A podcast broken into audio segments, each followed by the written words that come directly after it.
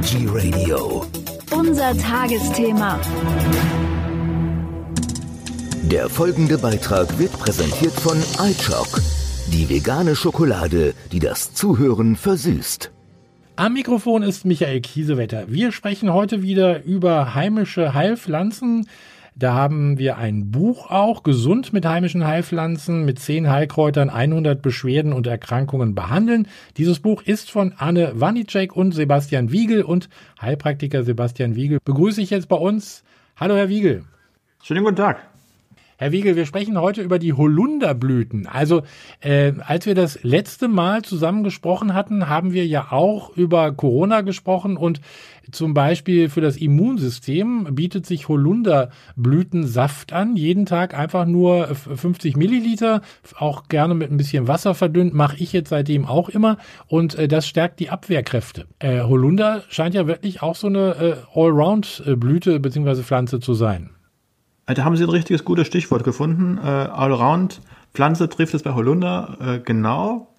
Früher hat man, äh, stand der Holunder ja viel bei alten Bauernhäusern, da wo der Kompost ist, da wo viele Abfälle hinfallen. Und wenn die Bauersleute krank waren, war der erste Gang nicht oft zum Arzt, der weit weg war, sondern zum Holunder. Denn da haben sie wirklich eine ganze Apotheke, da haben sie die, die äh, Beeren, die äh, Wurzel wurde verwendet, die Rinde wurde verwendet, die Blätter wurden verwendet und eben auch äh, die Blüten.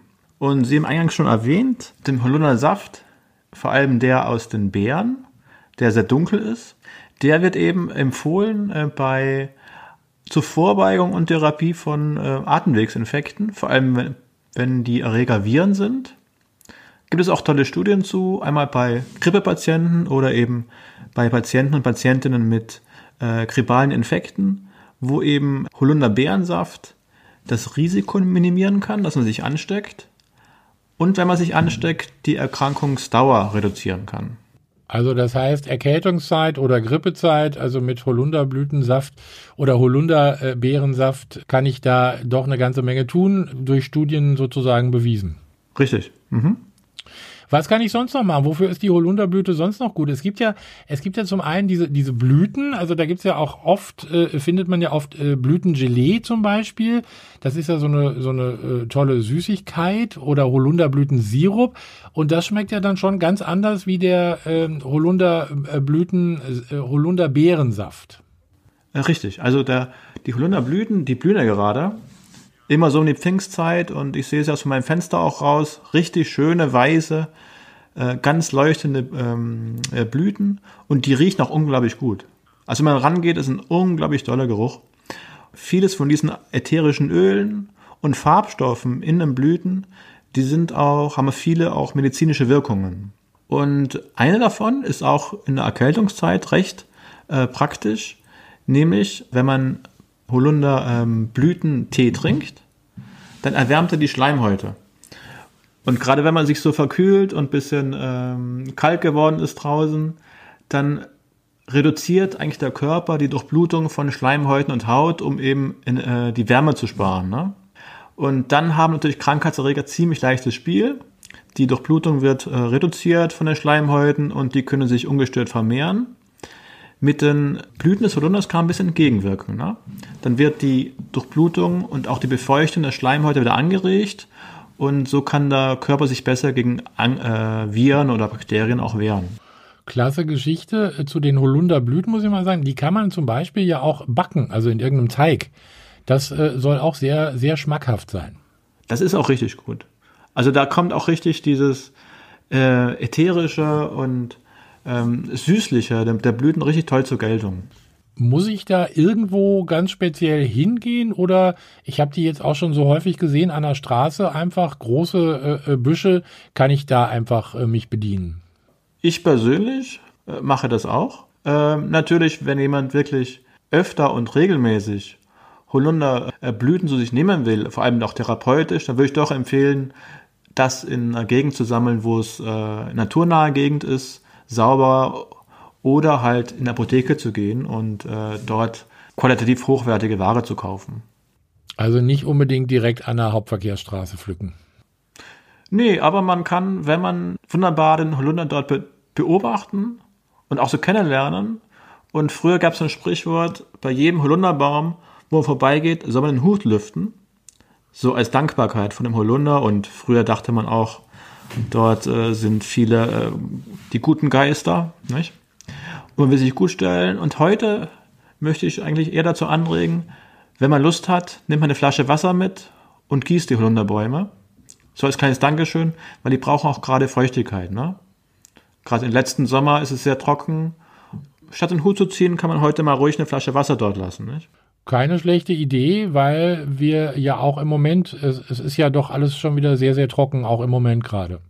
Richtig. Und äh, auch gerade, ich habe es draußen gesehen, äh, Holunderbäume, gerade wenn die blühen, dann verlieren die viel Wasser. Und äh, dann können die zusätzliche Bewässerung ruhig brauchen. Guter Tipp. Also demnächst äh, anstatt Hut dann doch lieber eine Flasche Wasser mit haben, eine große Flasche am besten und dann den Holunderbaum ein bisschen, äh, ein bisschen Wasser abgeben. Äh, was kann ich sonst noch machen mit äh, Holunderblütensaft? Ich wollte noch dazu sagen, also für die Leute, die jetzt das zu Hause nicht selber machen wollen, im Drogeriemarkt gibt es zum Beispiel Holunderbeeren Muttersaft, also ganz äh, tolle Geschichte, so eine halbe Liter Flasche und äh, das reicht ja auch ein bisschen, wenn man es zur Vorbeugung nimmt. Also da hat man dann auch den direkten äh, guten Muttersaft. Richtig. Was wir noch empfehlen oder was auch schon ganz lange traditionell so angewandt wurde, ist äh, Holunder äh, Beerensaft ähm, zur Konzentrationsförderung. Die wirken sehr äh, stark antioxidativ.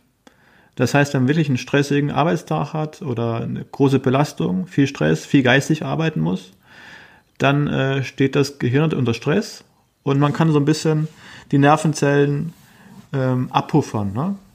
Die Belastung durch freie Radikale ein bisschen abpuffern und äh, dadurch kann er auch konzentrationsfördernd wirken. Ja. Eine andere tolle äh, Sache ist, dass er auch schmerzlindernd wirkt. Das empfehlen wir im Buch bei verschiedenen Schmerzformen, vor allem wenn so Nervenschmerzen oder auch Migräne.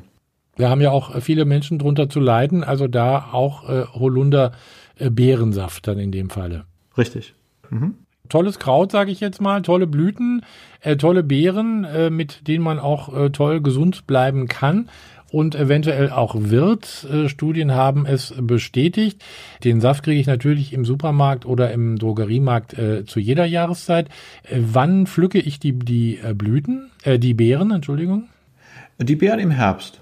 Im Herbst. Mittlerweile werden die schon im September äh, reif, im Oktober. Ich meine, das sieht man dann auch. In der Stadt ist es oft relativ schneller. Aber sobald die Früchte richtig dunkel sind, dunkelschwarz, kann man die ernten und man sollte die so eigentlich nicht roh verzehren oder nur sehr gering, weil das, äh, die sind magenreizend und könnten auch Brechreiz auslösen. Am besten kurz kochen, Marmelade draus machen kann man oder Saft oder eben trocknen zu Hause und dann hat man die für Tees im Winter. Und äh, ich glaube, man sollte sie auch nicht äh, verwechseln mit den Vogelbeeren, die sehen ja so ähnlich aus. Das sollte man nicht, aber auch Vogelbeeren, wenn man die erhitzt, kann man die verzehren. Ach, sind die auch nicht mehr giftig? Ich hatte immer gedacht, die sind jetzt ganz giftig.